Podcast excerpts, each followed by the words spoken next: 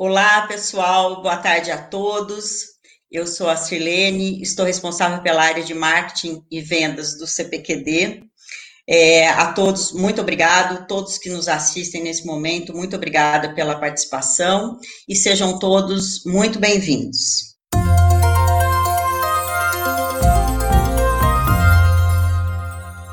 Hoje teremos nossa segunda live de uma, de uma série que estamos aqui organizando e preparando com muito cuidado, com muito carinho, é, contando sempre com a presença de clientes, parceiros, autoridades, dependendo do tema que nós vamos tratar.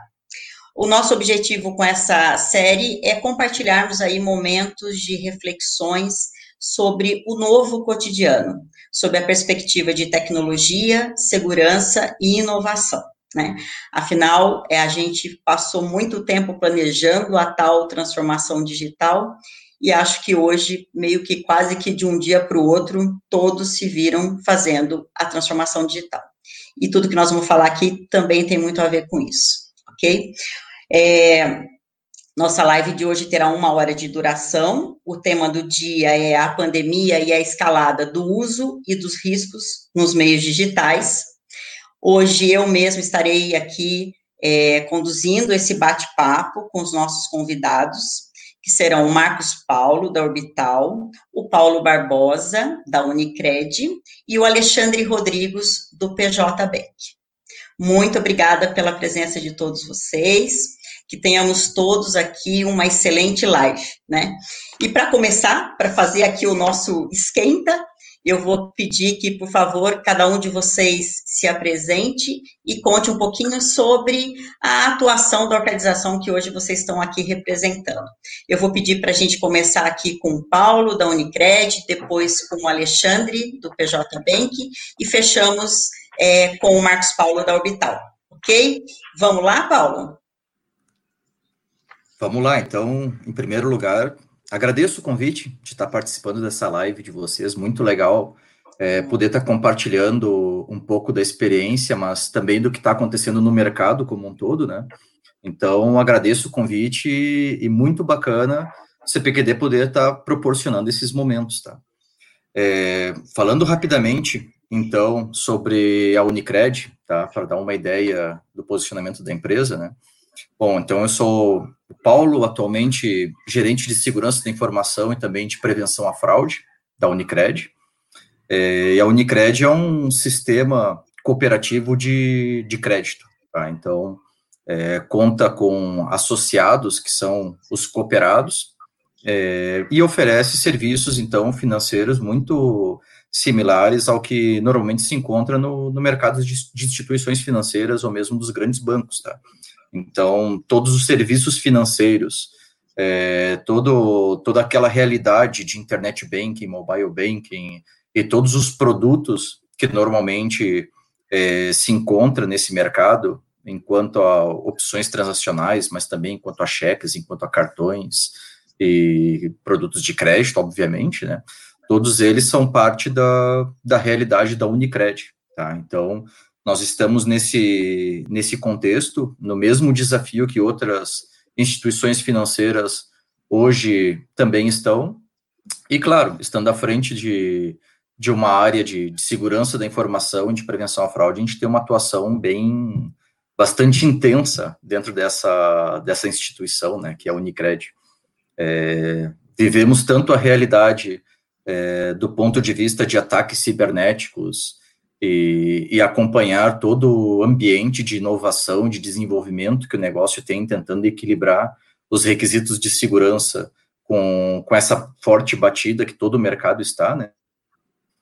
É, e também temos toda outra perspectiva mais sobre, sobre o funcionamento de produtos e serviços, sobre todo o, o transacional que nosso, os nossos cooperados possuem para identificar possíveis fraudes, possíveis golpes, que, que ultimamente têm aumentado bastante, né, é, sobre os cooperados. Então, de forma geral, essa é a Unicred, e mais uma vez, um prazer estar aqui com, com vocês hoje. Não quero monopolizar, então já passo, passo a vez. Maravilha, vamos lá, muito obrigada. Vamos lá, Alexandre. Bom, boa tarde a todos. Um prazer estar aqui com vocês nessa bela iniciativa do CPQD. Também agradeço a oportunidade de estar aqui participando e trocando um pouco de experiências com, com vocês todos. É, eu sou diretor de operações, novos negócios e RH do grupo Superlógica e do PJ Bank. Né? É, a Superlógica é uma empresa que originalmente é, nasceu desenvolvendo sistemas de gestão e é, tem uma presença dominante no mercado de administração condominial e de imobiliárias, fornecendo um sistema de gestão para esse tipo de empresa. E depois, muitos anos depois, é, foi criado o PJ Bank. O PJ Bank é uma visão da nossa empresa de como deveria ser o banco do futuro para empresas, né? A gente entende que o banco do futuro para uma empresa é um banco embutido no sistema de gestão dela porque isso permite uma série de ganhos, ganhos de produtividade, etc. Né? E, e, desde então a gente fundiu isso, o PJ Bank atende mais de 150 outros ERPs, inclusive de concorrentes, e ao final do ano passado a gente foi investido pela Warburg Pincus, um dos fundos de investimento mais é, tradicionais do mundo, né? E nossa visão de futuro agora é nos tornarmos a principal plataforma para distribuição de produtos e serviços através das administradoras para condomínios e condôminos. Né? Então, é, é, esse nosso plano, é, é, isso que a gente faz. É, agradeço a oportunidade de estar aqui mais uma vez. Beleza, muito obrigada. Vamos lá, vamos ver o Marcos Paulo. Obrigado. É, obrigado, pessoal. Prazer estar aqui também com vocês, com o CPQD. Obrigado pelo convite. É, é um prazer estar aqui trocando experiências com esse time, que eu não tive o prazer de conhecer pessoalmente, mas a gente tem muito em comum sobre esse mercado, sobre esse mercado financeiro. É, eu sou o Marcos Paulo, eu estou na Orbital, eu trabalho na Orbital há, há, um bom tempo, desde a época que ela era Credit Card, na verdade. É, então, a gente tem um pouquinho aí de bagagem nesse mercado de meios de pagamento, e de transações digitais e segurança. É, a Orbital ela se transformou ao longo desses anos muito, né? Em, acho que muitas empresas que estão aqui hoje é, também tiveram um, um, caminho parecido. E hoje ela faz parte de um, de um grupo que chama, é, do grupo Stefanini, que é um grupo multinacional, está presente em 44 países hoje é, é um grupo com um pouco mais de 25 mil colaboradores e que tem um rico ecossistema aí, soluções é, digitais, plataformas, ao qual a gente conseguiu trazer para o mercado aí é, inovações, junto com a ajuda de vários parceiros, né, o CPQD aqui também faz parte disso, mas a gente conseguiu montar uma plataforma é, de serviços digitais para que a gente possa atender esse mercado que está cada vez mais crescente, o mercado de plataformas digitais, carteiras digitais, contas pré-pagas de pagamento, e por aí vai, né, até suportar aí um, uma plataforma de banco de varejo. Então, a gente se reconstruiu ao longo destes anos, muito, muito mesmo, saiu lá daquela visão de administradora de cartões credit card, para uma, uma, um hub de soluções multiplataforma, de meio de pagamento. Então, a gente tem aí soluções fim a fim que é, ajudam é, empresas, é, é, negócios a conectar os seus clientes com o mundo digital e a fomentar ali outros relacionamentos também, se necessário. Obrigado, gente. Muito bom. Legal, a gente tem aqui três convidados, né, com experiências bem distintas o que certamente vai trazer aqui muita riqueza para o nosso bate-papo. Bom, e para começar, então a gente vai acabar, né, nesse contexto, caindo muito em torno das transações, né, as transações é, eletrônicas, digitais aí, especialmente nesse meio de bancos. É, a gente sabe, é claro, né, temos inúmeras pesquisas e dados que mostram aí que há um crescimento que vem acontecendo ano a ano muito grande, né? A migração das transações em agências, em ATMs para os meios digitais, é, em especial com uma migração mais recente, muito grande, né? Daqueles que antes usavam o canal Internet Bank para o canal é, mobile, né? Ah, especialmente quando a gente está falando de pessoa física, né? Então, sem dúvida, esse crescimento já vem acontecendo há algum tempo, mas também a gente acredita, e, e vocês vão contar mais para a gente, que nesse momento aí da pandemia, isso ganhou um poder exponencial de crescimento, né? Até porque até aqueles que antes tinham medo, e eu tenho exemplo na minha casa de pessoas que tinham medo de fazer transações pela internet ou pelo mobile, agora não dá para ir na agência, não dá para ir na loja, e a gente é obrigada a usar esses meios sim, né? É, então, nesse sentido, é, eu quero ouvi-los aí, cada um no seu negócio, né? Como é que está essa percepção do, do, crescimento? Queria que vocês contassem um pouquinho para a gente. Eu peço aqui para a gente começar com o Marcos Paulo, saber quanto que o Marcos Paulo está vendendo a mais aí por conta desse momento.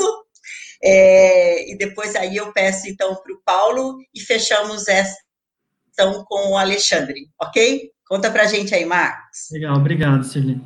Ah, o, o, eu diria, né, engraçado que a gente teve que ter uma ruptura aí de paradigma de modo forçado, né, não só nós brasileiros, mas como o mundo todo, talvez. Talvez quem estivesse mais preparado para isso, que a gente estava já acompanhando há muito tempo, era a China, né, é, até mesmo a Europa ali, e o mercado da América Latina, ele é um pouco mais atrasado em relação a, a plataformas digitais do que a gente. Mas tem alguns dados interessantes antes de eu comentar isso, né? Hoje a gente tem 43 milhões de pessoas desbancarizadas aqui no Brasil, que não têm acesso a plataformas ou a meio de pagamentos de qualquer natureza, e o interessante desse número é que 65% são mulheres.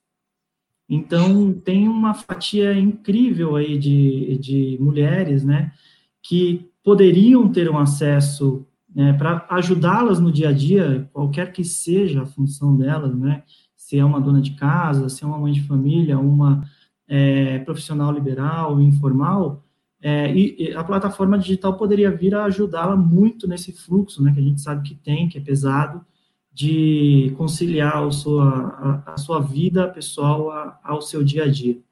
E é isso que eu acho que muitos estão buscando e deu uma abertura, né, agora para o mercado em geral, e acelerou de fato várias frentes, né? Eu tinha aí antes, né, muitas boas conversas, prospecções e projetos é, de abertura de plataforma e carteiras digitais.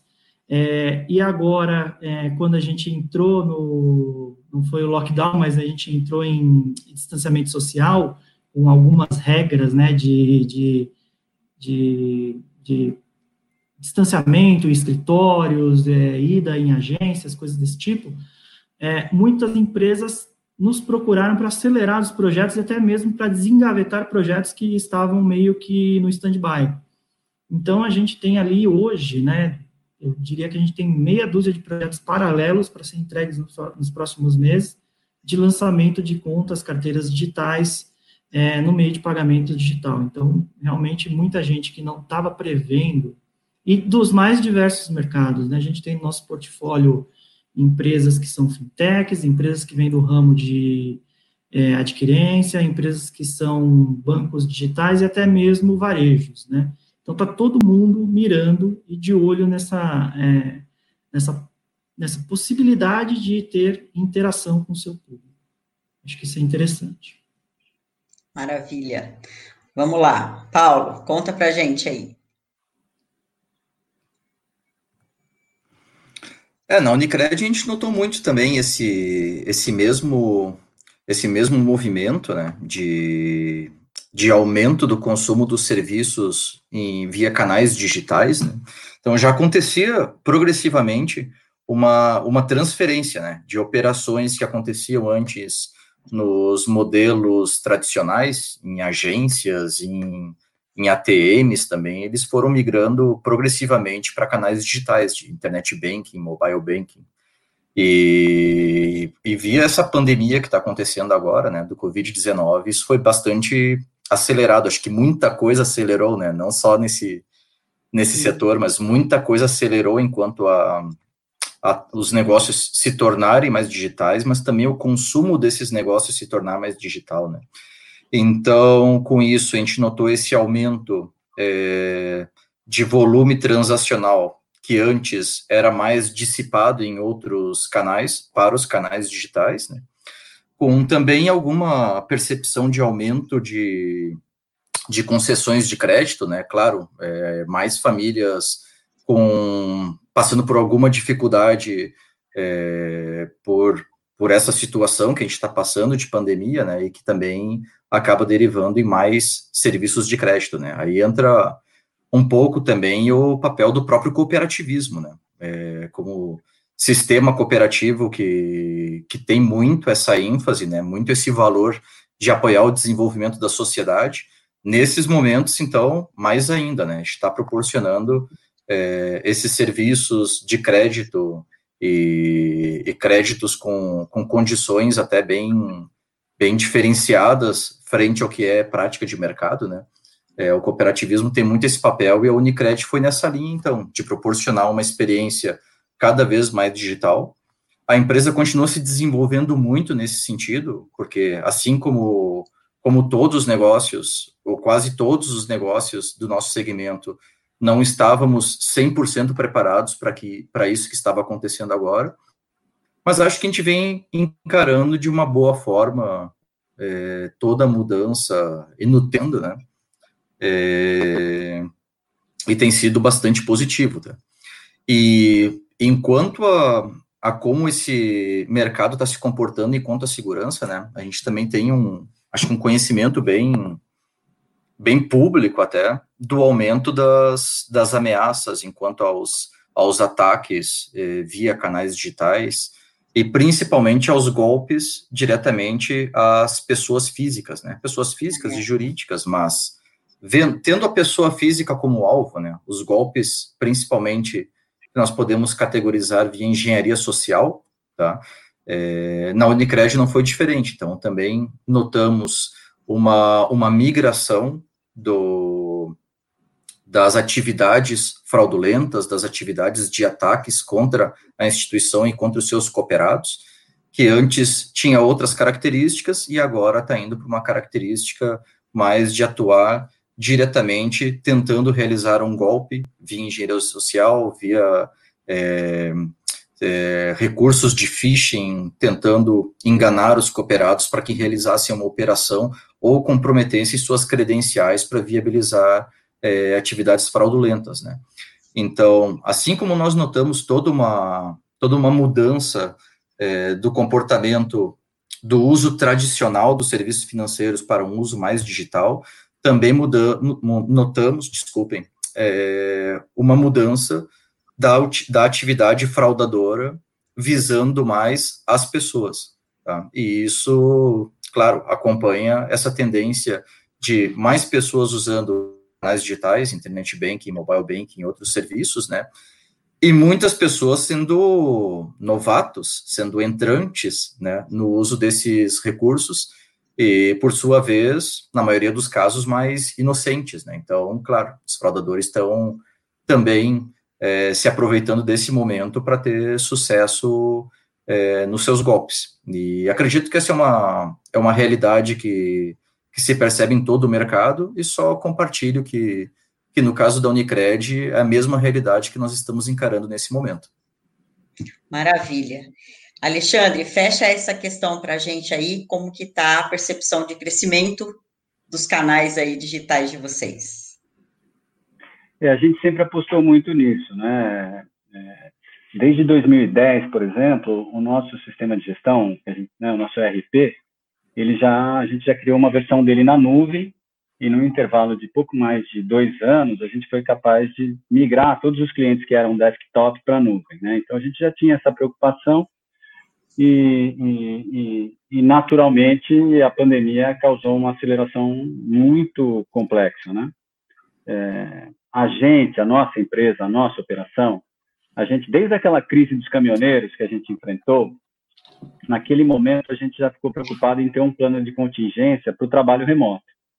E no momento do Covid, esse plano de contingência se mostrou muito eficaz, né? Então no dia 16 de março, a gente já estava com 100% da companhia em home office, graças ao fato da gente já ter preliminarmente um plano para isso, né? Mas a situação foi mais complexa do que a gente imaginava. É, a empresa continua crescendo, graças a Deus, né, mesmo com isso. Então, alguns elementos, né, a gente está tendo que, que, que, que, teve que aprender e, e colocar no ar, né? Por exemplo, a, a, questão de você fazer um recrutamento, seleção e contratação de um novo colaborador de maneira absolutamente remota. E a gente está sendo bem sucedido nisso, inclusive com muitos elogios de quem é contratado e onboarding dos times, né? Então, isso está sendo uma experiência fantástica, na realidade. É, a gente também pôde notar, e a gente fez uma pesquisa extensa dentro da empresa e muito granular nas várias áreas, pesquisando vários aspectos diferentes do trabalho remoto. E, e no nosso caso, a produtividade da empresa aumentou é, de maneira significativa até, né? Uma, uma surpresa muito positiva. Por outro lado, a gente tem alguma preocupação com a manutenção e a adaptação da nossa cultura no longo prazo, com as pessoas se encontrando menos, né? é algo que a gente passou a refletir e nós temos refletido o que, que a gente precisa adaptar aí para que a gente não perca um elemento que a gente acha importantíssimo. Né? A gente preza pela nossa cultura é, mais do que pela estratégia. Então, é um elemento que tem nos é, tem nós temos refletido muito sobre isso, né? É, curiosidade, a gente estava prestes a, a, a, mudar de sede, ia para um escritório bem maior, é, após alguns meses aqui no trabalho remoto, nós já estamos pensando num outro conceito de escritório, muito diferente do que a gente imaginava, já pensando que mesmo numa volta da normalidade, a gente deve operar de maneira diferente, não 100% remoto, mas com uma quantidade grande de, de, trabalho remoto envolvido que a gente não tinha. É, é nossos clientes se viram numa situação complexa, né? Então, vamos imaginar um dos clientes que a gente tem, que são administradoras de condomínio imobiliárias, é, eram empresas que a maior parte delas não tinha um plano para tratar de uma situação dessa, naturalmente, né? Então, uma vantagem que eles tiveram é o fato do nosso software ser na nuvem. E a gente, no nosso segmento, a gente é uma das poucas opções entre os líderes, talvez a única, que disponibiliza o software completamente na nuvem. Então, isso para os clientes se mostrou algo bom, né? funcionário tem condição de ir para casa e acessar a, a, as ferramentas de trabalho, pelo menos as que a gente fornece, é, de maneira remota, o que foi algo muito positivo. Mas é, tem, a gente também tem o pacote de assembleia virtual, né, para o condomínio conseguir, para a administradora de condomínio conseguir conduzir uma assembleia de condomínio de maneira virtual, né, isso tudo a gente tinha, e daí, naturalmente, agora a gente está trabalhando muito fortemente para evoluir esse pacote de soluções, inclusive dando metodologias para as administradoras é, operarem de maneira mais robusta, de maneira remota, independente da pandemia, né? Então, apesar de todos os, os, os, os riscos que envolvem o trabalho remoto, é, tem uma série de grandes oportunidades. E, para mim, me, pra, me parece claro que a gente realmente vinha caminhando, o mundo, né, do ponto de vista tecnológico, etc., a gente vinha caminhando, boa parte das tecnologias estavam disponíveis, mas culturalmente a gente não estava avançando. Nesse sentido, acredito que a gente vai ter avanços muito importantes aí, porque a tecnologia se mostrou é, muito forte para suportar isso, né? Então a gente tem visto como é, boas oportunidades adiante aí. Maravilha. Bom, o Paulo já, muito obrigada, Alexandre. O Paulo já até comentou um pouco, mas é, só para a gente contextualizar novamente, então, é claro que esse aumento do uso dos canais digitais, é, é claro que eles trazem consigo também o aumento de oportunidade para os fraudadores, né? Como bem disse o Paulo, sem dúvida, eles estão sempre atentos e, e achando novos caminhos aí para as fraudes. É, e aí, se a gente, pensando um pouco aqui, só para a gente organizar aqui o, o, nosso pensamento, né? Se nós imaginarmos aqui uma jornada muito simples de um cliente, a gente pode pensar pelo menos em três passos que a gente sabe que há muita vulnerabilidade conhecida, né? Que é, se a gente pensar, começando pelo cadastro, e aí a gente, é, muito conhecidamente, a gente fala aí da fraude de identidade, seja na aquisição do crédito, que o Paulo disse, seja na abertura de uma conta, provavelmente lá no cenário do PJ Bank também haja coisas assim, é que daí nesse momento a conta ou o crédito é alcançado é, com dados não verdadeiros, né, com dados de pessoas legítimas, contudo a conta é legítima. E aí, ainda mais cada vez mais nós temos ali na palma da mão todos os serviços possíveis, uma vez que você abriu a conta e está ali, você pelo menos até que seja percebido, você não, né? O fraudador, até que seja percebido, pode fazer aí uma certa bagunça. Se a gente vai para um segundo momento de uma jornada, é ainda que a conta seja legítima, foi tudo certinho, aí vem o segundo momento quando os dados são roubados, né? Como, por exemplo, o exemplo do phishing, que o Paulo falou, e aí eu, eu vou pedir aqui na sequência para a gente falar um pouco mais a questão da engenharia social, que está sendo todo o tempo destacada nesse momento, talvez nunca tenha tido é, um papel papel tão forte nessa questão da fraude, né? E aí, por último, a questão do pagamento, né? O pagamento e compras, que aí a gente pode imaginar o cenário dos cartões, mas também o boleto, que o Alexandre vai falar um pouco conosco, e no caso dos cartões, com detalhe, né? A gente teve aí é, um momento que até tivemos uma diminuição nas fraudes com cartões por conta do evento dos chips, né? Toda, todo mundo saiu correndo para chipar a base e ganhou-se aí um, um, um, fôlego sobre a fraude, só que agora não, né? Agora está todo mundo fazendo transação pela internet, né? É e-commerce e m-commerce, né? Ou qualquer pagamento com cartão não presente. Então, mais uma fragilidade que está com uso muito mais alto nesse momento. É, então, a gente, é, isso tudo é conhecido e se já vinha acontecendo, agora com um crescimento nesse sentido também.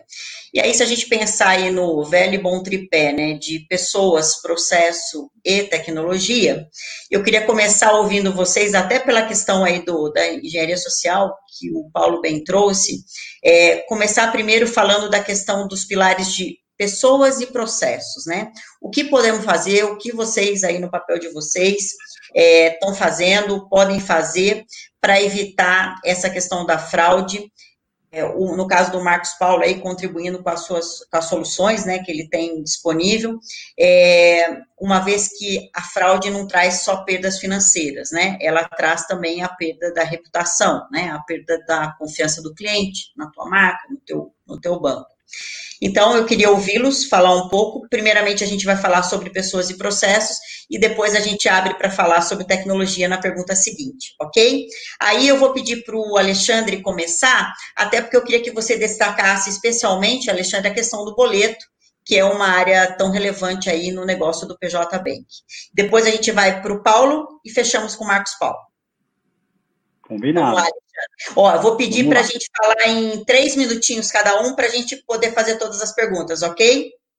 Tá Combinado. Maravilha, obrigada. Então, vamos lá. Vamos lá.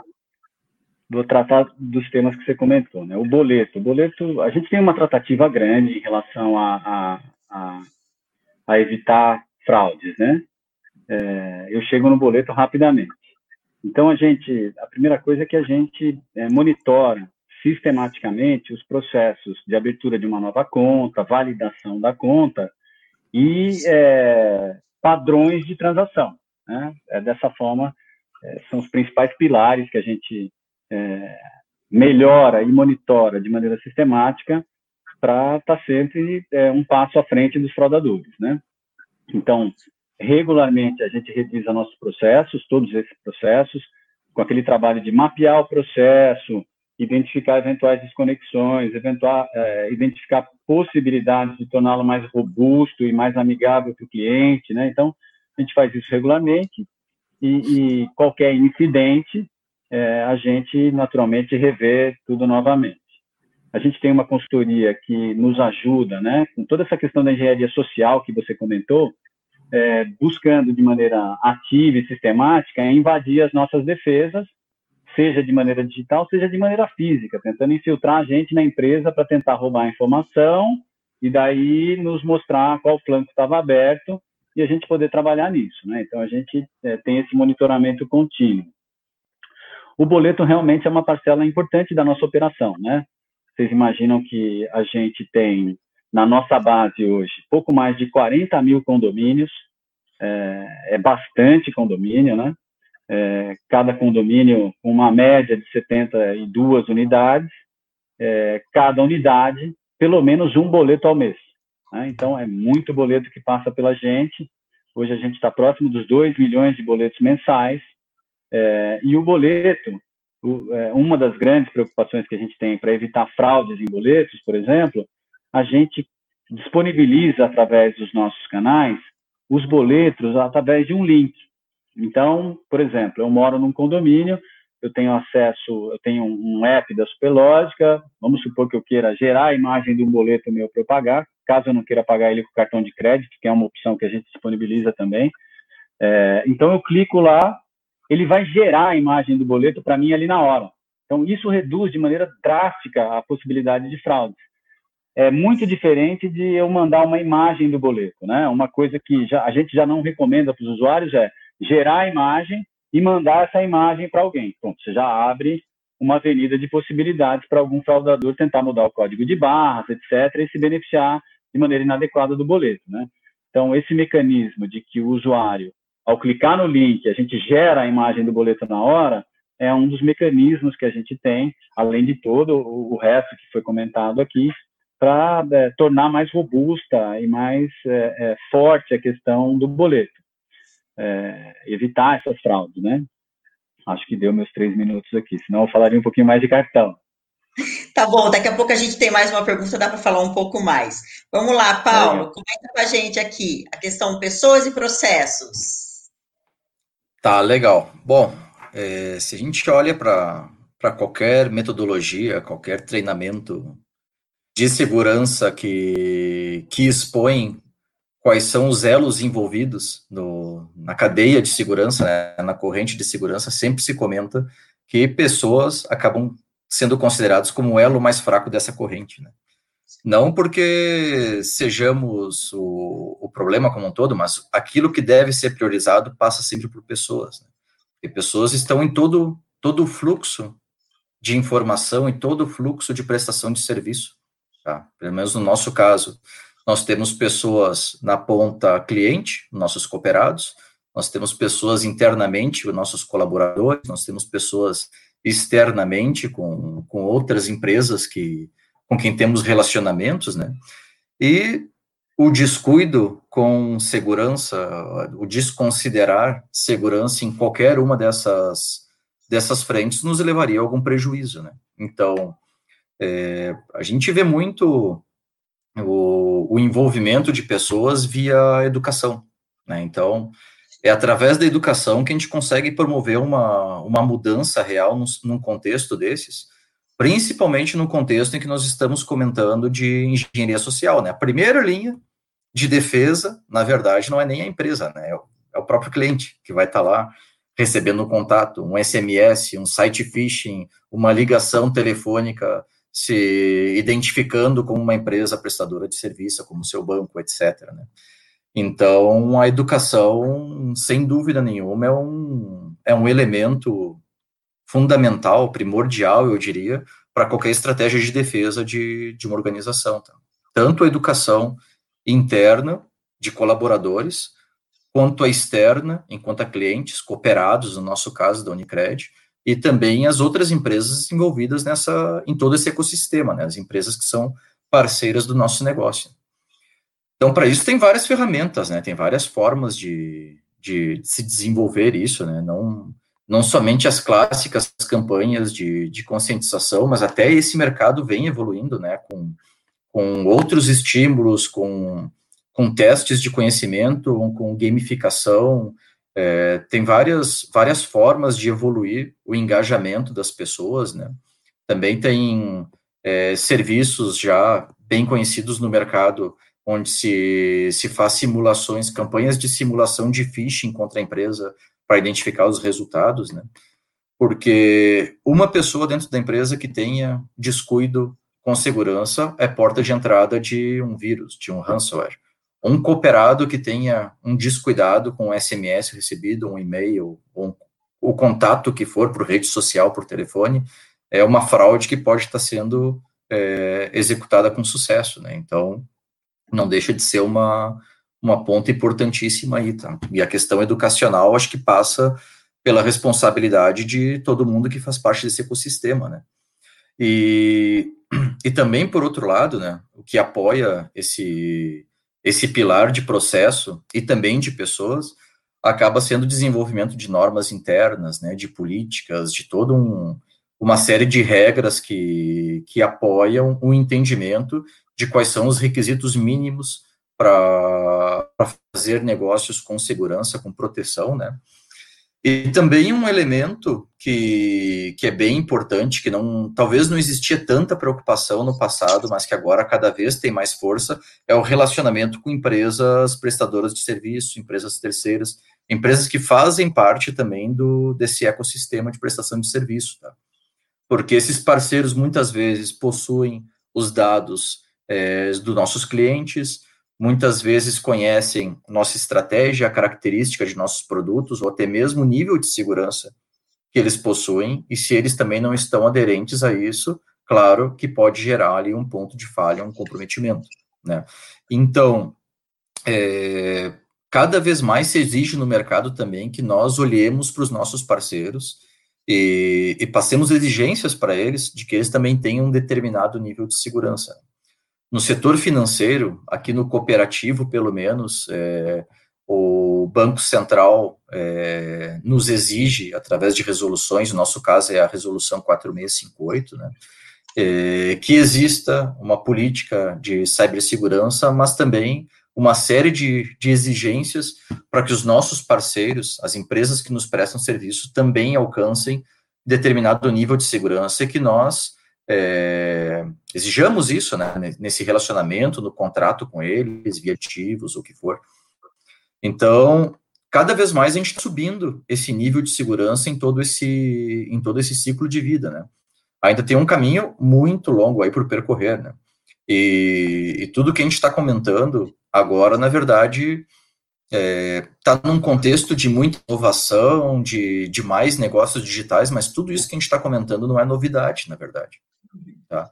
Se nós formos identificar os, os principais motivos de acontecer uma, uma fraude ou um ataque contra uma empresa, aí voltando para o pilar pessoas, né?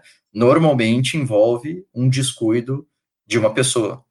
Clicou num link que recebeu no e-mail, ou um administrador de um recurso tecnológico que deixou de fazer uma atualização, é, ou um arquiteto que deixou de considerar é, um arquiteto de TI, né, que deixou de considerar questões de segurança no seu planejamento. É, são todas questões que já são bem antigas no mundo de segurança, né? E eu acho que tudo isso reforça esses pilares de pessoas e processos, então passando por todo o aspecto cultural, por todo o aspecto de desenvolver a sociedade para que esteja mais preparada para usar a tecnologia é, a seu favor e utilizar serviços financeiros via tecnologia a seu favor, porque tem um baita de um ganho em todo esse ciclo também, né, em todo esse, esse ecossistema, tanto das pessoas, é, clientes finais, que têm todas as vantagens de, ah, de não precisar de um deslocamento, de, de conseguir realizar suas operações é, rapidamente ali na palma da mão, como as próprias instituições também têm, têm ganhos enquanto a redução de custos, é, enquanto uma oferta mais rápida, mais interessante, mais personalizada até de produtos e serviços, né? Então, é nossa missão é, desenvolver também essa cultura de segurança para viabilizar que esse ecossistema que é tão benéfico para todo mundo, para toda a sociedade, é, aconteça de uma forma estável, segura, que proporcione o crescimento desse negócio. Maravilha. Muito obrigada, Paulo. O Marcos, eu vou, eu vou pedir que você coloque essa um pouco aí se você tem o que adicionar em relação a pessoas e processos. E eu quero dar um recado que, na verdade, eu me esqueci no início, ainda vou ficar boa nesse negócio aqui, é, que é lembrar o pessoal que podem colocar perguntas lá no YouTube, e a gente, tendo tempo, no final, a gente escolhe algumas para serem comentadas aqui, e se não, a gente entra em contato depois da live ok? Por favor, coloquem lá as suas perguntas. Marcos, você quer comentar um pouco, então, aqui com a gente sobre a questão pessoas e processo, e depois, na sequência, a gente vai conversar sobre tecnologia. Vamos lá, Marcos. Obrigado. É, é, eu queria, acho que eu complemento aí, e reitero e corroboro com o que o Paulo e o Alexandre falaram, na visão é, de fraude e de transações fraudulentas, você tem que ter um papel 360, né? Não é só é, um, né? Não vem só por uma via, né? É um papel de todos. Hoje em dia, você tem que ter plataformas, né, para, quando você fala de provedor de tecnologia e de empresas que, é, de meios de pagamento financeiras e que, e que estão aí no mercado de, de crédito, né, de uma maneira geral, elas precisam ali ter vários protocolos, né, protocolos de segurança, protocolos de é, dados sensíveis mascarados, a gente por exemplo, tem uma obrigatoriedade de seguir a regra PCI DSS, que são normas que foram implementadas há bons anos a partir das bandeiras é, e depois da, dos emissores e para as processadoras, né, as bandeiras de cartões. Então, você vai se qualificando e você vai ali cada vez mais entrando em temas é, e, e, criando é, doutrinas e protocolos para que você seja o menos possível de ser invadido ou de ser vítima, né, de alguma coisa, de alguma destas modalidades que foram comentadas. Mas é, no transacional, no dia a dia, esse fluxo é muito dinâmico, né? Muitas vezes o próprio usuário ali, ele está é, abrindo, né, precedentes para que um fraudador possa entrar de forma legal na, na transação, na conta dele, e é, enganar não o sistema, porque foi uma coisa muito bem feita, né, parece que é ele, e, se, e promover um prejuízo, né, então é, eu diria que as pessoas precisam tomar muito cuidado, a cultura precisa mudar muito, né, se você está na rua, se você está num, num restaurante qualquer, você para e para um desconhecido ali, por exemplo, a pessoa que está ali é, do seu lado aguardando uma fila de espera e fala assim, oi, meu nome é Marcos Paulo, eu trabalho na Orbital, o meu endereço é tal, eu, eu tenho uma casa em tal lugar, eu viajo todo ano. Você não faz isso porque você se sente inseguro de abrir essas informações para um estranho. Por que, que você faz isso nas mídias sociais livremente? Né? Então, é, eu acho que a cultura tem que mudar. Dá uma impressão de que dentro do aparelho do seu smartphone você não você está seguro, mas não está. É uma das piores portas de captura de informações confidenciais hoje, né? E aí abre precedente para um monte de invasão e modalidade, né? E as empresas têm a todo momento estar tá se precavendo dessa sua condição, né, para aumentar a segurança. Então, de novo, a plataforma transacional que a gente usa lá, modelos preditivos, né, de score de fraude, é, onde você consegue ali ter é, um, um, mapa de onde acontecem as fraudes, de que região, de que tipo de estabelecimento, modalidade, isso a gente utiliza muito, é, regras, né, de, de situações que geram fraudes, que são comuns, que são os chamados modos operantes dos fraudadores, das quadrilhas. Então, é, no mundo de prevenção a fraudes, a gente brinca que a gente não tem concorrente, a gente tem que se juntar e ter sinergia. Então, muitas vezes, quando eu estou lá identificando uma fraude na, na, no meu ecossistema, algum tipo de fraude, eu já aviso a bandeira, já aviso as, os acquires e já aviso os meus relacionamentos, é, que muitas vezes até são concorrentes. E a gente se junta geralmente para que a gente consiga é, limitar e, e, e mitigar esse risco ao máximo. É, mas você tem que contar com a tecnologia, né? Não é só com a educação das pessoas. E a gente tem aí plataforma, a CPQD nos fornece uma plataforma muito boa, a gente tem, tem utilizado, a gente já tem know-how nisso há um, um, bom tempo, né? Em fraude transacional.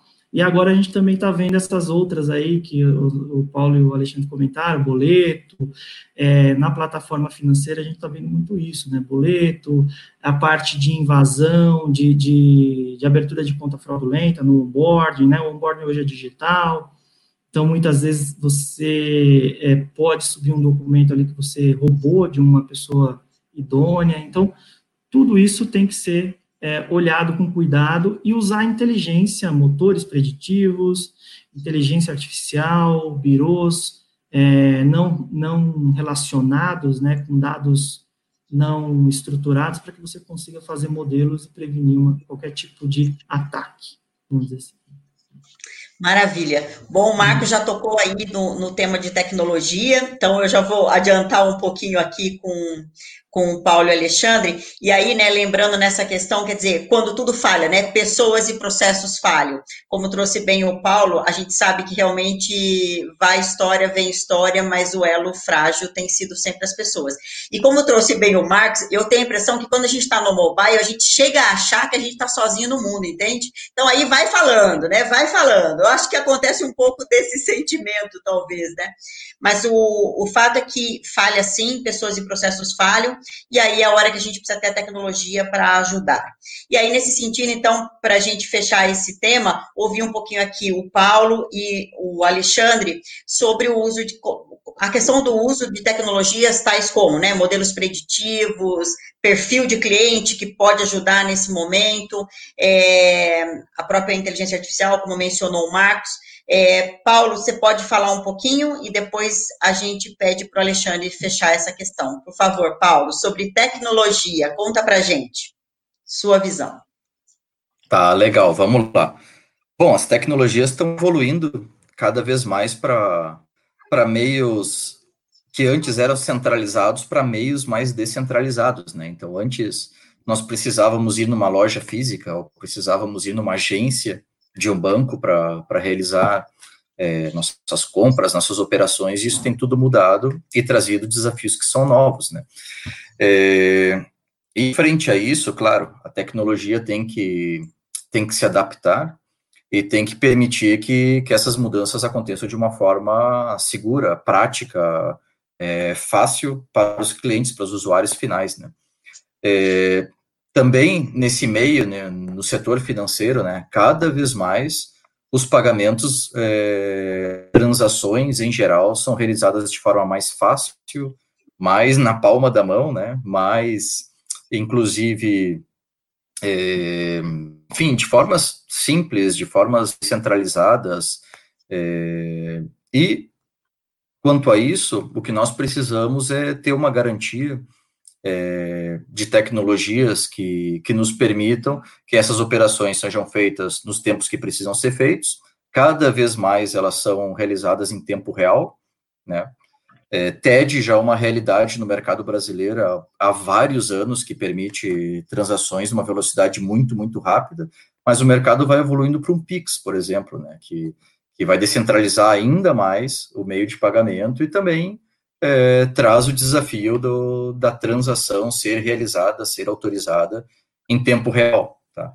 Então, as tecnologias têm que acompanhar isso, né? E aí a gente está falando de modelos preditivos, estamos olhando é, para bases compartilhadas entre instituições, onde, onde cada uma é, ajuda a outra, né, colabora com a outra no sentido de compartilhar informações sobre incidentes, sobre, sobre fraude, sobre fraudadores, para que a gente consiga fechar também esse, esse ecossistema de, de proteção, né?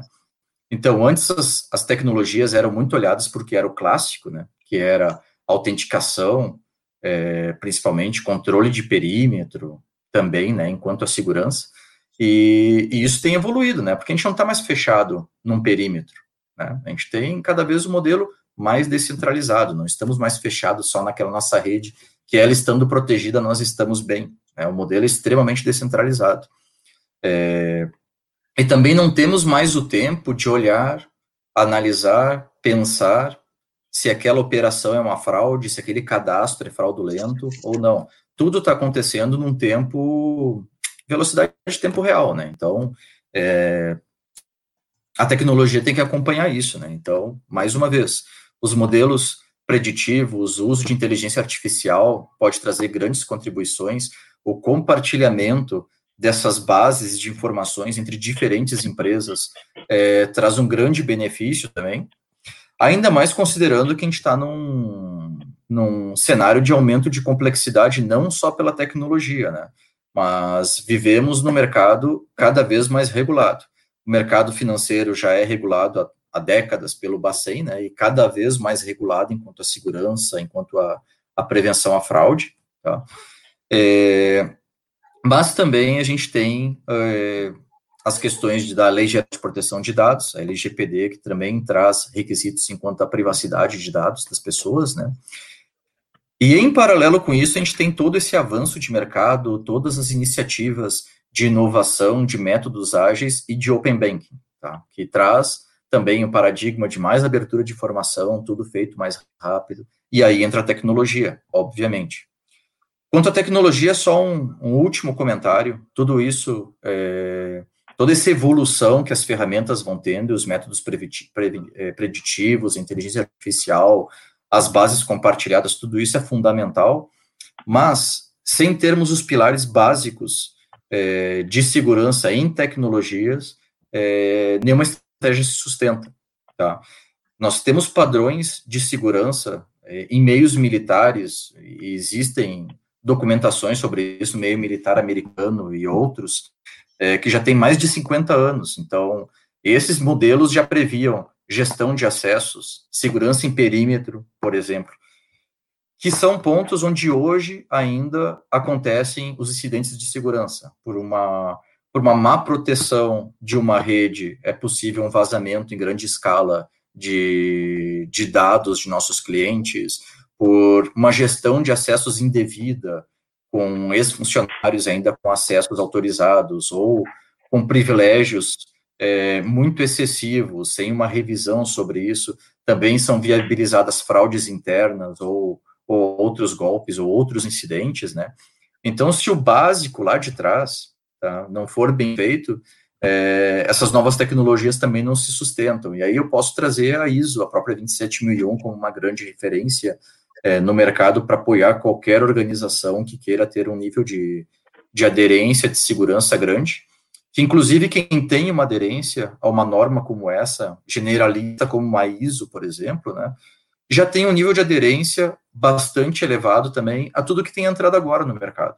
Para quem olha para um, um PCI, sim, tem fatores específicos de cartões, mas a grande parte, talvez 80%, já estava lá dentro. Né?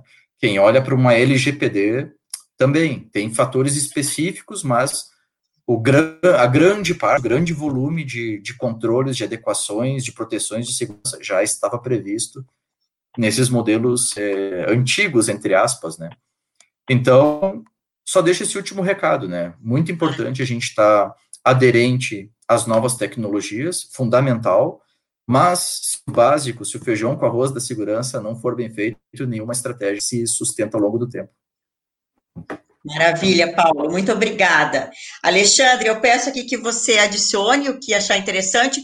Desculpa, eu vou pedir para você falar aí dois minutinhos, porque a gente está acabando, está acabando o nosso tempo. Vamos lá, Alexandre, por favor. É, eu acho que colegas cobriram bem essas questões, né? Então, o Marcos, o Paulo, né, a questão da cultura é fundamental mesmo, né? Nessa hora, realmente não existe concorrência. A gente trabalha de maneira colaborativa para informar a cadeia toda de alguma potencial ou suspeita de fraude e todos combatemos isso juntos, né? O Brasil tem um sistema muito robusto e seguro de meios de pagamento, se a gente comparar com a maioria dos outros países, né? É, então, alguns aspectos citados aqui realmente são é, pontos muito, muito críticos, né? A questão do onboarding, certos tipos de atividades exige que a gente redobre a atenção, né? Porque são atividades onde você tem um risco maior de lavagem de dinheiro e coisas do gênero, né? Que a gente também tem que prestar atenção, né? É, essa agilidade que, todo mundo comentou de certas transações, né? Alguns tipos de transação não permitem estorno, né? Então, esse tipo de transação, se ele ocorrer, é, é um tipo de transação que o dano está feito, né? Então, é importante a gente ter um cuidado especial com elas, né? Importante ter ferramentas com duplo fator de autenticação. Parece uma parece uma recomendação tão trivial, né? Mas pô, vamos lá, vamos garantir que as ferramentas que a gente usa, inclusive no pessoal, né, estejam com duplo fator de autenticação sempre que possível. Isso dificulta muito a fraude, né? Você manter arquivos na nuvem, por exemplo, usando alguma é, suíte é, que de várias companhias existem, né, Microsoft, Google, etc., ajuda em outro tipo de desafio também, né, é que, que é a perda e extravio de, de, de, arquivos, né, por uma máquina que possa se molhar, é, da pessoa que está trabalhando remotamente, coisas do gênero, né? Então tem esse aspecto também de onde você salva seus arquivos pode pode ser muito importante, né? Mas é, concordo com fortemente com os colegas aqui. Tudo passa por uma questão de cultura, né? É, porque senão as pessoas deixam os flancos abertos e isso é aquele jogo meio de gato e rato, né? A hora que um consegue pegar uma coisa, o outro evolui, a gente está sempre é, um passo à frente do fraudador e eles estão sempre correndo atrás de se reinventar, né? Então, a cultura das pessoas, tanto dos funcionários como dos clientes e demais usuários de qualquer plataforma, é fundamental para a gente ser bem sucedido, né? Excelente, Alexandre. Muito obrigada. É, realmente aqui a gente está tá no final, a gente teve aí é, perguntas que a gente depois encaminha, né? Porque nós estamos terminando aqui o tempo. É, quero agradecer muito a participação de vocês. É, e aí, um minutinho cada um para falar um tchau e uma última frase aí acerca do tema, né? Olha, é aquilo que alguns falaram aqui continua sendo a mesma coisa, a gente continua tendo a questão de pessoas, processos, a necessidade de tecnologia. É, sempre que a gente fechar uma porta, vão vir outras, e a gente tem que estar sempre olhando para todas. É, então, assim, um tchau de cada um de vocês para a gente fechar aqui a live de hoje. Vamos lá, Marcos Paulo. Legal, obrigado. Bom, eu queria agradecer, foi bem bacana, bem rico, a gente sempre aprende, é, esses, bate-papos são muito, muito esclarecedores, daria para ficar horas, né? Tanto é que a gente não vê o tempo passar. Mas o que eu deixaria aqui de final é para o pessoal que está nos assistindo, talvez, é que não tenham medo de ir para o mundo digital, né? só tenham a certeza de quem é o provedor, ou quem é o parceiro, ou o fornecedor que vocês estão escolhendo. Porque existem muitas empresas que é, seguem protocolos sérios, é, investem nas suas plataformas, trazem parceiros que têm aí diferenciais naquele tipo né, de situação que vai te ajudar. É, isso é importante, né? Fazer isso de forma segura, com um parceiro, um provedor que te dê todas essas credenciais, é o diferencial, porque ela está aí, ela vai ficar e ela facilita muito a vida de todo mundo. Né? Então a gente precisa se inserir nisso. Obrigado. Obrigada, Marcos. Paulo, vamos lá. Seu tchau. Tá legal. Só agradecer mais uma vez. É importante esses, essas trocas de experiência. Né? A gente aprende demais com esses momentos e mais ainda em momentos de, de transformação que o mercado passa, né? Eu acho que é mais fundamental ainda. Né? E se dá para dar um recado final, é pessoal, se eduquem sobre o assunto, né? Sobre o assunto negócio digital, sobre como é a segurança disso, sobre como poder surfar nessa onda, né? Porque se tem uma uma característica da humanidade que fez a gente chegar onde chegou foi a adaptação, né? Então as coisas vão se transformando, a gente não pode ficar para trás. É, se eduquem, busquem conhecimento sobre isso, tem muita coisa disponível por aí, tem muita ferramenta no mercado, como o caso do CPQD, por exemplo, né? Que ajuda nesses desafios.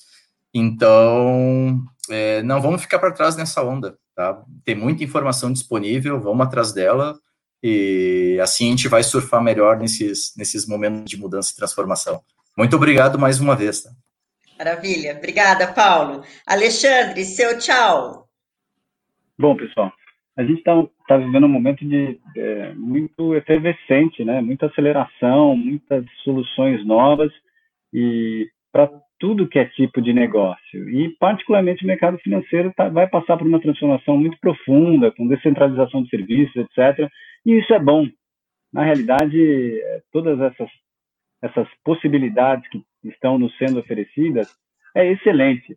Não acredito que alguém aqui tenha vontade de voltar a ficar duas horas e quarenta, três horas na fila do banco no dia 10, igual eu ficava quando era criança, quando meu pai pedia para eu ir. Um horror. As coisas estão melhorando, a segurança está melhorando.